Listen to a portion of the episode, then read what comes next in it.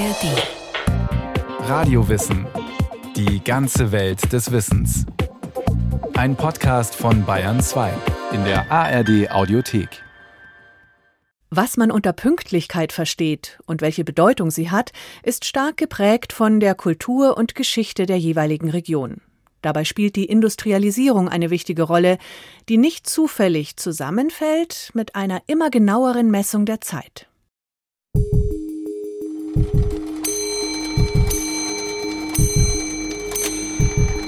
Für mich ist Pünktlichkeit äh, das A und O. Ich bin so erzogen worden und ich bin fast immer pünktlich, meistens überpünktlich.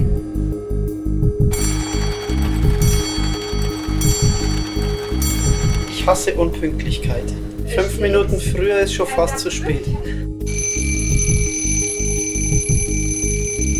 Heute zum Beispiel war ich überhaupt nicht pünktlich hier. Das fällt mir jetzt ein, weil da war wieder so ein Stau und so ein Unfall da im Aubinger Tunnel. Das hat dann verhindert, dass ich pünktlich sein habe können. Typisch deutsch ist der Arbeitsbeginn. Da muss man pünktlich sein sagt, das ist typisch deutsch. Und ich habe auch die Erfahrung gemacht, dass hier einfach mehr Wert drauf gelegt wird. In anderen Ländern sieht man das lockerer. Ich habe Verwandtschaft in Frankreich und da ist eine Viertelstunde hin oder her, also eine halbe Stunde hin oder her, spielt da keine Rolle. Ja. Hier ist es ein Problem. Also da ist die Zeit eben die Zeit und darauf bestehen die Leute dann auch. Also die sind so gepolt.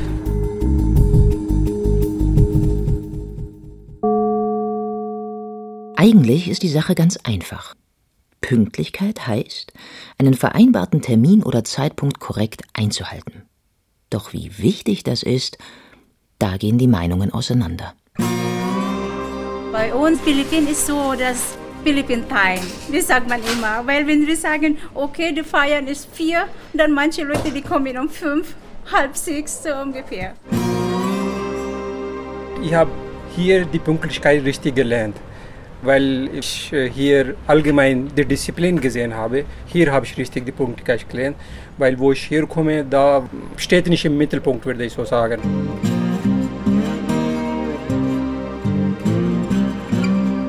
Wenn ich jemanden einlade zum Abendessen und wir machen 19 Uhr aus und ich bereite alles vor, aber nie kommt alles, wie man plant, dann hoffe ich immer, dass die wenigstens höflich genug sind, um 19.15 Uhr zu kommen. Das hat in England immer funktioniert, immer, weil die Leute sehen das selber ein. Aber in Deutschland lädst du jemanden für 19 Uhr ein, dann sind die um 19 Uhr da und daran muss man sich wirklich erst gewöhnen.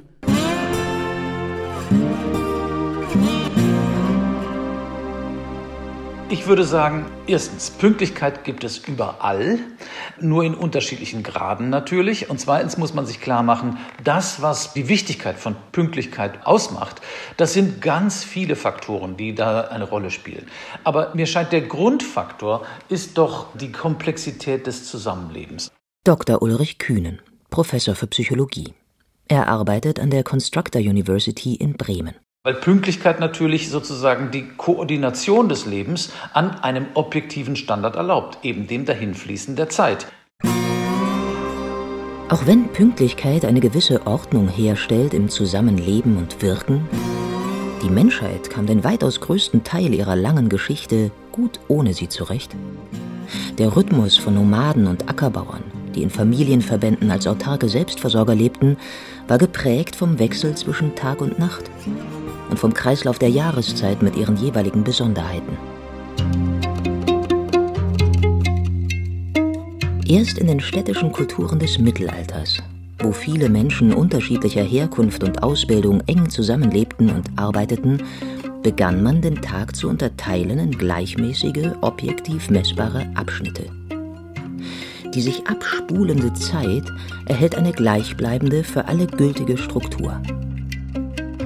Begeistert berichtet im Jahr 1335 ein Chronist von einer neuartigen Kirchenuhr in Mailand, deren Glockenschlag gleichmäßig alle 24 Stunden des Tages und der Nacht anzeigt. Was für alle Menschen sehr nützlich ist. Die Glocken der Turmuhr geben von nun an vor, wann was zu geschehen hat. Auf diese Art der Taktung geht auch die aus heutiger Sicht kaum mehr verständliche Tradition des akademischen Viertels an Universitäten zurück. der regulären 15-minütigen Verspätung des Vorlesungsbeginns im Vergleich zur angegebenen Uhrzeit. Wenn sich die Studenten beim Stundenschlag der Kirchenuhr auf den Weg zu ihren Professoren machten, die damals die Vorlesungen oft noch bei sich zu Haus abhielten, kamen sie dort um Viertel nach an. Cum tempore. CT. Wie noch heute oft hinter der Uhrzeit des Vorlesungsbeginns vermerkt ist.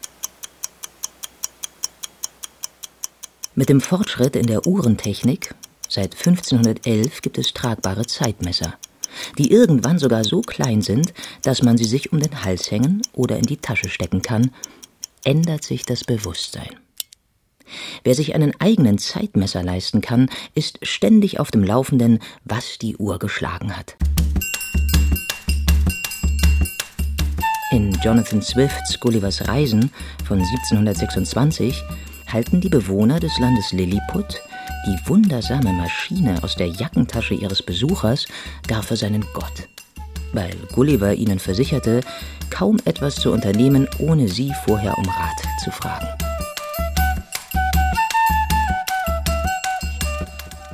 Die Zeiger geben nicht nur die Uhrzeit an, sie machen auch unerbittlich klar, des Menschen Stunden sind gezählt.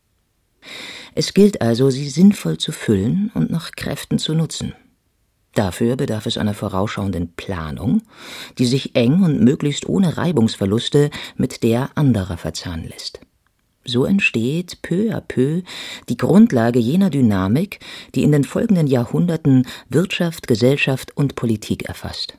Alle haben zur vorgegebenen Zeit ihren Part beizutragen, sonst gerät das Ganze ins Wanken. Mit der Industrialisierung beginnt die Arbeitsteilung, beginnt der Moment, wo Menschen ein kleines Rädchen in einem ganzen System sind. Und das ganze System dreht sich nur, wenn jedes Rädchen ineinander greift. Und wir wissen heute, die Bevölkerungsdichte spielt eine Rolle. Je größer die Bevölkerungsdichte, desto stärker wird Pünktlichkeit wertgeschätzt, eben weil das Leben in Städten komplexer ist, ineinander greift und weil die eigenen Handlungen Konsequenzen für andere Leute haben. Je stärker industrialisiert Gesellschaften sind, desto stärker bestehen sie auf Pünktlichkeit. Sei pünktlich, sei pünktlich, komme nicht zu spät, komme nicht zu spät, komme nicht zu spät. Sei pünktlich, komme nie zu spät, mahnt Tom Waits im Musical Alice, dieser sehr speziellen Adaption von Alice im Wunderland. Das weiße Kaninchen, das gleich zu Beginn von Lewis Carrolls Geschichte mit einem Blick auf seine Taschenuhr nervös murmelt, oje, oje, ich werde zu spät kommen, war vielleicht nicht die einzige Inspiration zu Waits Song von 1992. Hatten doch zu jener Zeit noch alle den Satz im Ohr, mit dem 1989 der damalige sowjetische Staatschef Michail Gorbatschow den beginnenden Zusammenbruch der DDR kommentiert haben soll. Wer zu spät kommt, den bestraft das Leben. Noch ein paar Zitate gefällig? Pünktlichkeit ist die Höflichkeit der Könige. Ludwig XVIII., König von Frankreich. Pünktlichkeit stiehlt einem die Zeit. Oscar Wilde. Fünf Minuten vor der Zeit ist es Soldatenpünktlichkeit. Hoher Militär der Bundeswehr. Zu früh ist genauso unpünktlich wie zu spät. Erich Kästner. Fest steht, Pünktlichkeit hat ihren Preis.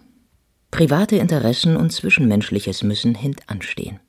Oder, um es wissenschaftlich auszudrücken, die Personenorientierung verliert zugunsten der Aufgabenorientierung an Bedeutung.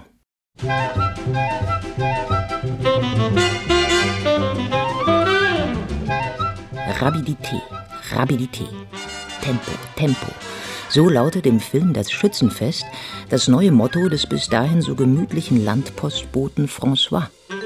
Nachdem er im Kino die modernen Postzustellmethoden in den USA kennengelernt hatte. Er bringt damit einige Unruhe in sein Heimatdorf. So fährt François mehrere Leute mit seinem Rad über den Haufen und bringt mit dem Versuch, beim Dahinstrampeln gleichzeitig Büroarbeiten zu erledigen, die Polizei derart in Verwirrung, dass sie mit dem Auto im Graben landet. In all seinen Filmen hat der französische Regisseur Jacques Tati das Spannungsfeld zwischen alter und moderner Zeit thematisiert. Doch nirgends tat er es derart liebevoll und heiter wie im Schützenfest. wo der kauzige Postbote am Ende zur Zufriedenheit aller wieder zurückkehrt, zu jenem entspannten Rhythmus, der, so Tatis Credo, das Leben doch eigentlich erst wirklich lebenswert macht.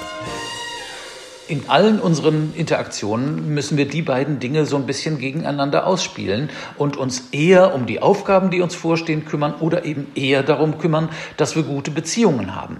Und wenn man sich sozusagen sehr stark von der Uhr steuern lässt, dann kann dahinter die gute Beziehung verloren gehen. So wissen wir zum Beispiel, dass eben eine der wichtigsten Dimensionen des Kulturvergleichs die sogenannte Individualismus-Kollektivismus-Dimension ist. Also in kollektivistischen Kulturen sind es vor allen Dingen die einem nahestehenden Menschen, die ganz besonders wichtig sind. Und dann spielt Pünktlichkeit logischerweise auch eine geringere Rolle.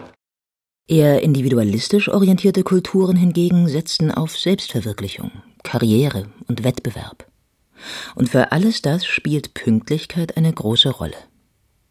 Einer der ersten, der sich wissenschaftlich mit den kulturellen Unterschieden im Zeitverständnis auseinandersetzte, war der Psychologe Robert Levine. Der Amerikaner hatte als junger Dozent Mitte der 1970er Jahre in Brasilien gearbeitet. Und dort, wie er später schrieb, angesichts des laxen Umgangs mit Zeit einen regelrechten Kulturschock erlitten. Amagnon, die portugiesische Version des spanischen Manana, lautete das Standardschlagwort, wenn sich wieder etwas verzögerte oder gar zu scheitern drohte. Nur keine Hektik, morgen ist auch noch ein Tag.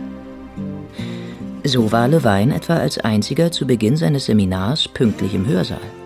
Die Studenten trudelten erst nach und nach mit zum Teil fast einstündiger Verspätung ein, ohne sich auch nur zu entschuldigen. Am Ende der Unterrichtszeit allerdings blieben sie dann entspannt sitzen, um noch ein wenig zu plaudern oder Fragen zu stellen, statt sofort aufzuspringen und aus dem Raum zu stürmen, wie Levine es von seinen kalifornischen Schülern kannte. Diese Diskrepanz wurde zum Ausgangspunkt für jahrzehntelange Studien, bei denen der Wissenschaftler in 31 Ländern rund um die Welt den jeweiligen Umgang mit der Zeit und auch mit Pünktlichkeit untersuchte. Seine Ergebnisse fasste er in dem 1997 erschienenen Buch A Geography of Time zusammen.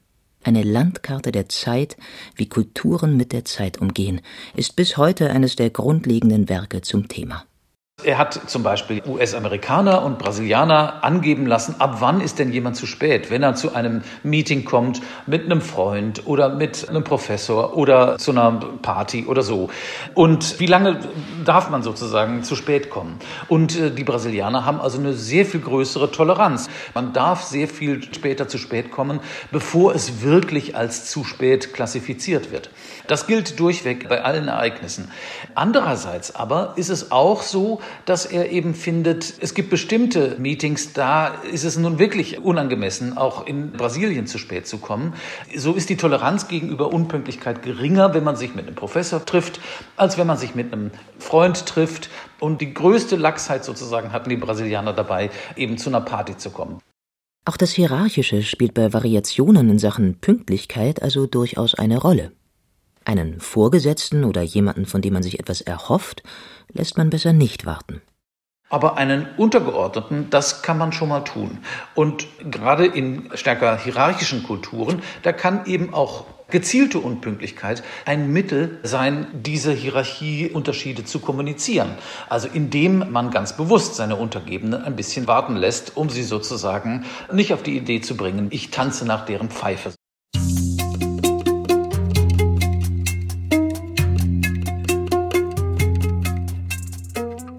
So etwas gibt es im Land der Uhren nicht.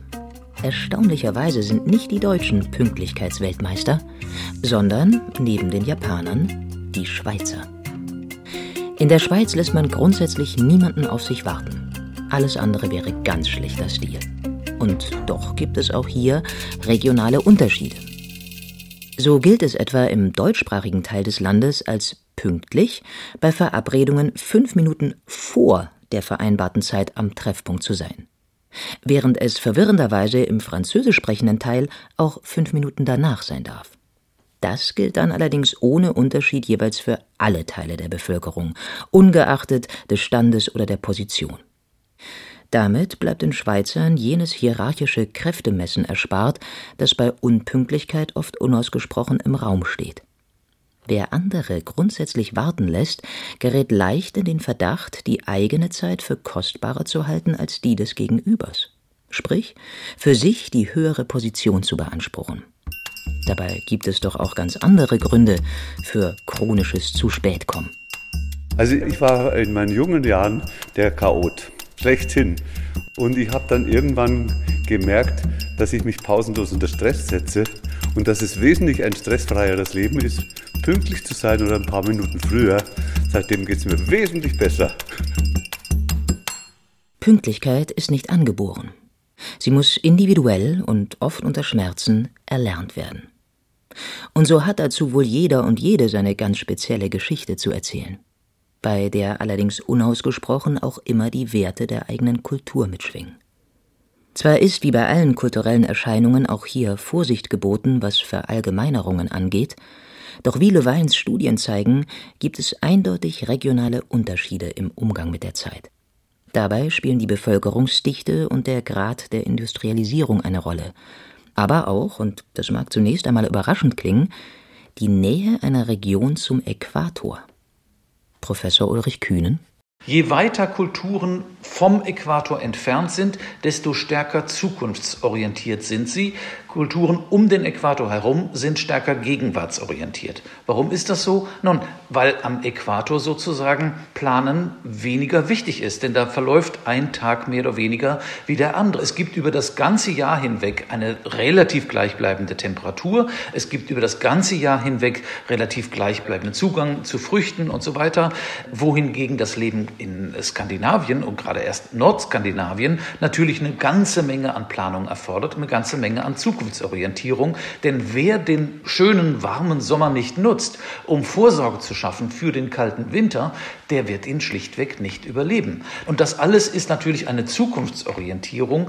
Und Zukunftsorientierung erfordert genaue Planung. Und Planung heißt, die Zeit strukturiert meine Ereignisse, die Uhr strukturiert meine Ereignisse und nicht das schöne Zusammensein mit einer anderen Person. Inzwischen sieht man schon auch andere Seiten von das, diesem ganzen Prozess. Das sind andere Vorteile wieder drüben.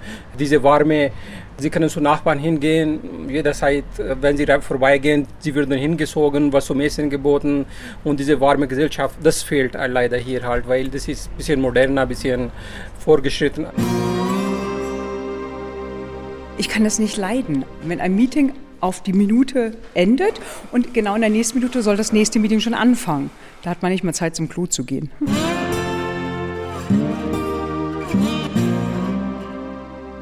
Time is money. Zeit ist Geld, aber eben nicht nur.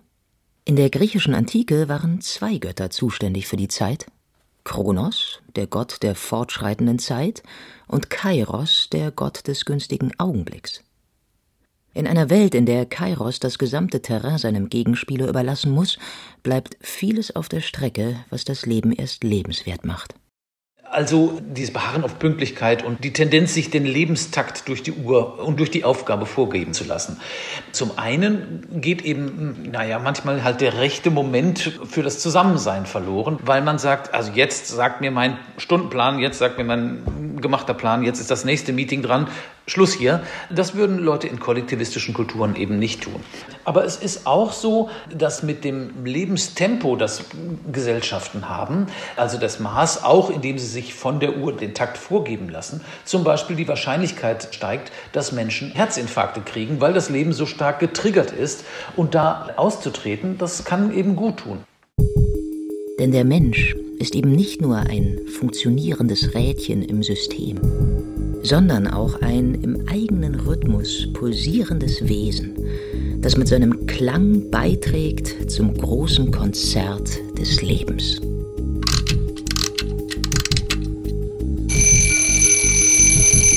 Typisch deutsch? Pünktlichkeit, das war vielleicht mal. Aber jetzt glaube ich, gleichzeitig ist alles mittlerweile auch.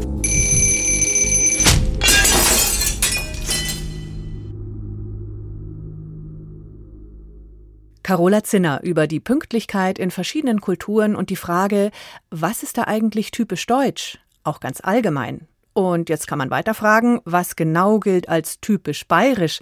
Dazu haben wir nämlich auch eine Radiowissen-Folge und auch eine über Raufkultur in Bayern. Die Links dazu gibt's in den Show Notes. Hi, ich bin Gregor Schmalzried. Ich bin Marie Kilk. Und ich bin Fritz Espenlaub. Ich bin Fritz Espenlaub. Sorry, das war gar nicht tatsächlich meine eigene Stimme, sondern eine künstliche Intelligenz, die meine Stimme kopiert hat. Aber den kompletten Podcast aufnehmen kann sie nicht. Zumindest noch nicht. Künstliche Intelligenz überschwemmt nämlich gerade die Welt, weil sie wird jeden Tag immer besser und dieses Thema beschäftigt auch nicht nur Fachleute, sondern uns alle. Deswegen stellen wir uns im Podcast die Fragen, die so viele Menschen gerade beschäftigen. Sind wir jetzt bald alle arbeitslos? Kann ich Bildern im Internet noch trauen? Und wie kann ich ChatGPT in meinem Alltag am besten einsetzen? Und vor allem, wann muss ich diesen Podcast nicht mehr selber aufnehmen, sondern kann einfach meinen KI-Klon hinschicken? Der KI-Podcast. Jede Woche in der ARD Audiothek und überall, wo es Podcasts gibt.